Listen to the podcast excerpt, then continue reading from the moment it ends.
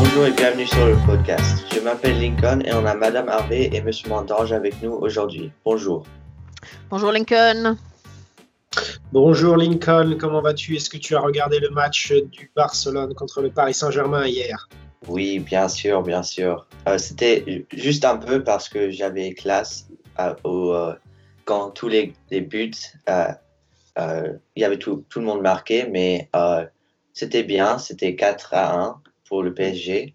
Donc, euh, tous les Parisiens, je crois, sont contents. Ah, On est vraiment très contents, mais en même temps, on, on- on se souvient que par le passé, Oui. le Paris Saint-Germain a eu du mal à gagner ses deuxièmes matchs, donc on attend avec Oui, impatience. oui. On est content. I think Monsieur Mondange was nothing short of delighted, if I'm honest, Lincoln. What? Now we need like a party or something. Ça viendra, ça viendra. Socially distanced. yes, would, yes.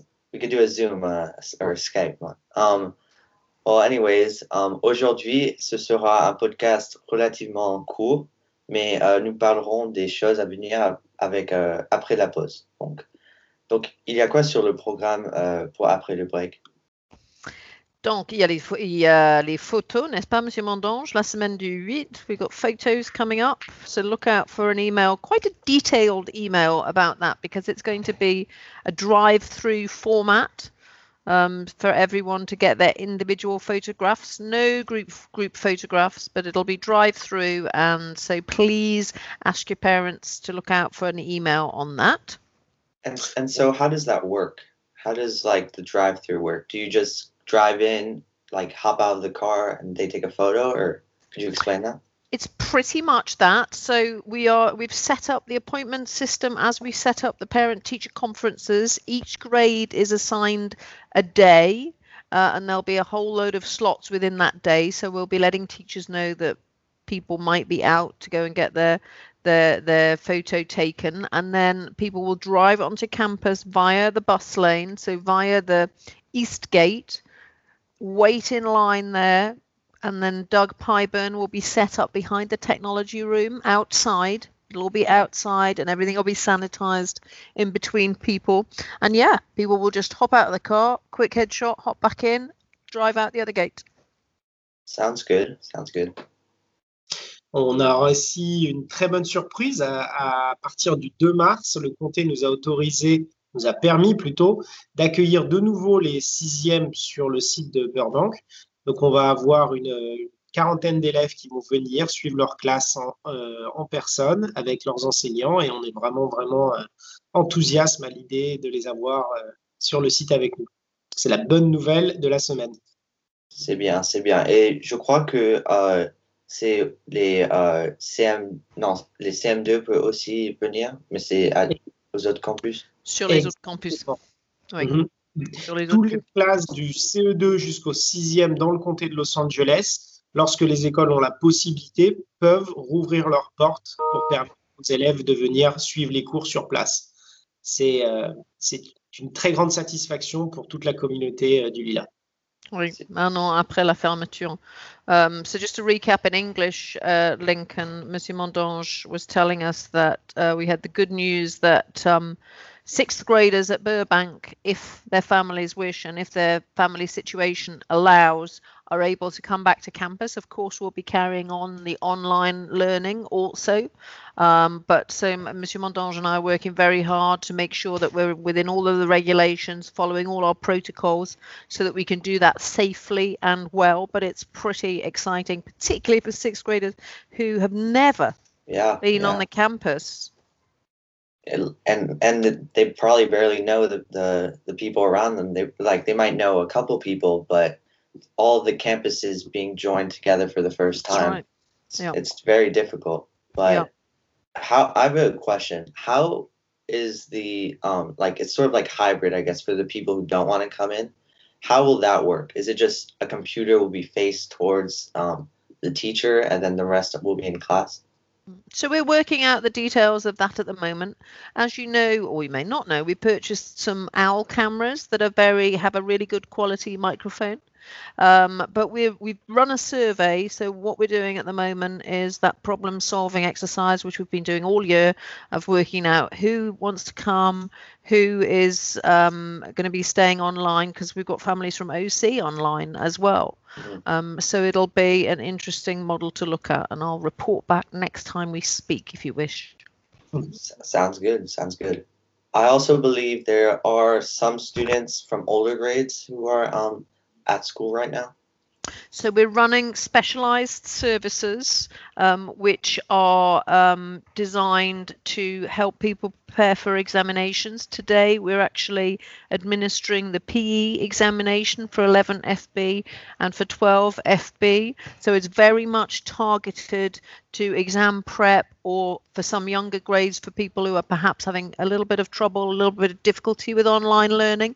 So that's really at that end to ensure access to the curriculum. But that's a very small group. The exam prep um, we had IB uh, mock examinations last uh, week, so there's quite a lot of, as you can imagine, there's a, a, an extremely large amount of organisation goes into all of that because you have to keep the groups a certain size, make sure that they're appropriately spaced, and make sure that the supervision is only a certain number of, of adults. Yes, yes, very very complicated, but I, I'm gonna assume that you guys will do somewhat well. So. Thank you. I appreciate that. And we'll take it, won't we, Missy Mondange? And so uh, it's more of a personal question, but are there any like movies, books that you're planning on watching or you have been watching? Euh, je ne sais pas si que tu as déjà vu Lupin sur Netflix, euh, Lincoln. Oui, oui. Qu'est-ce que tu en as pensé C'est une très bonne euh, euh, film ou euh, épisode. Il y a beaucoup d'épisodes, mais euh, je viens juste de finir euh, hier et c'est très bien. C'est en relation avec le livre euh, d'Arsène Lupin. Donc, mhm. ça t'a donné envie de lire le livre? Oui, oui, bien sûr, parce que il y a beaucoup de connexions, mais je ne sais pas lesquelles, mais je, je sais qu'il y a des, des connexions. Donc. Effectivement, ouais, c'est euh, c'était une très bonne série. Je trouve que Omar Sy a, fait, euh, a bien rendu hommage au, personnage. Alors, c'est vrai qu'il s'est inspiré euh, de, du personnage créé par, par Maurice Leblanc pour, euh, pour ses aventures et il a rajouté une petite touche, de modernité. Non, c'est une bonne série à regarder pour les vacances. Oui, et, niveau. oui, et Omar Sy, qui est le, le, le, caractère principal, était un, un parent au Lila aussi. Et oui, effectivement, il était aussi un parent, un parent lila. Right. I'm going to put that one on my list then.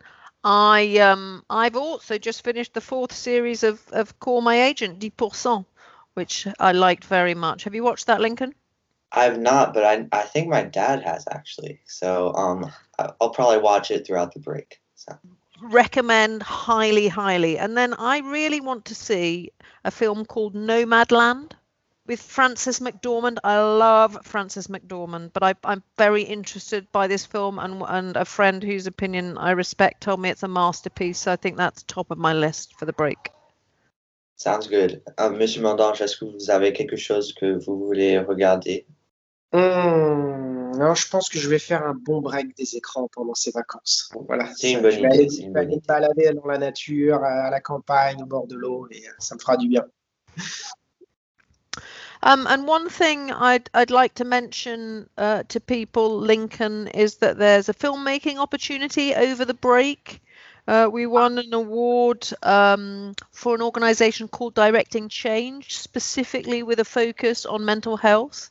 Uh, and so there's an opportunity to um, make a, a, very short film, really focusing, shining that spotlight on uh, the importance um, of good uh, mental health and highlighting perhaps some of the challenges that people have been facing um, and always face uh, in this uh, arena. So please have a look at the details of that on Mosaic.